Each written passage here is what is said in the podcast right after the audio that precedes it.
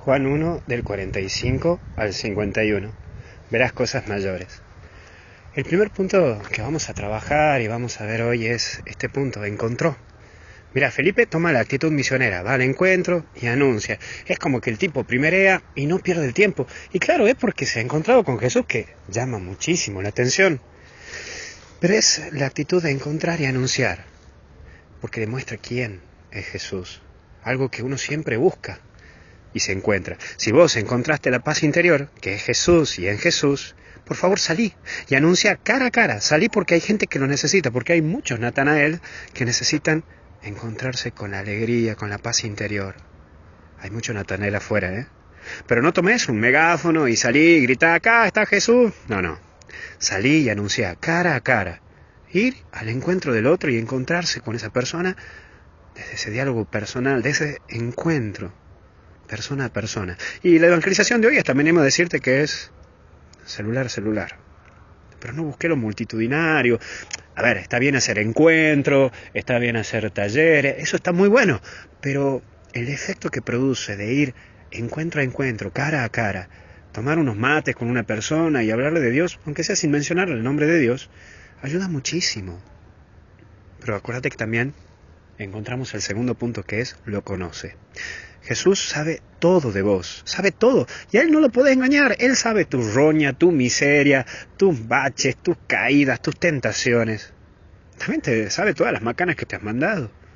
Hoy Dios te muestra un desafío que es distinto, un camino que implica que trabajes para su reino, que te metas en su equipo, pero sabiendo quién sos vos y que Dios te ha elegido así como vos sos. Es decir, vos tenés que saber que sos una manga de pecador, que sos un error, que sos una complicación. ¿En qué sentido error? En el sentido que te mandás errores uno tras otro.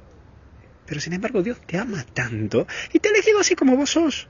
Porque Él sabe que así como vos sos, podés evangelizar y llevar a la gente al encuentro de Jesús. Y termino diciéndote que verás cosas mayores. Te aseguro que si te metes en el campo de la evangelización y de ir a misionar uno por uno y trabajar en estas cosas, vas a ver y vas a vivir cosas hermosas. Sí, te lo aseguro. Mira, me viene a la cabeza cuando me ha tocado una vez celebrar una misa en los cerros tucumanos y una señora, ahí obviamente que después de siete horas de andar a caballo, ¿no? Imagínate cómo estaba yo liquidado.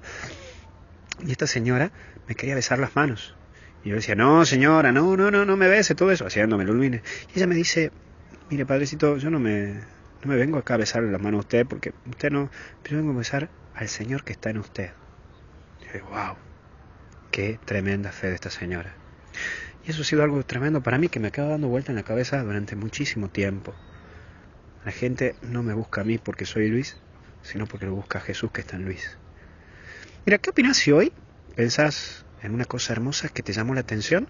Desde que estás metido en la cosa de Dios. Sí, pensa, en el día de hoy pensa, fíjate y ve algo que te acordás de algún momento lindo que has vivido trabajando en la cosa de Dios. Capaz que cuando eras catequista o ayudando a un chico o simplemente porque te ha tocado ver ciertas cosas que te han llamado la atención. Fíjate y recordá, qué lindo saber lo que Dios está. Que Dios te bendiga en el nombre del Padre, Hijo y Espíritu Santo. Nos vemos.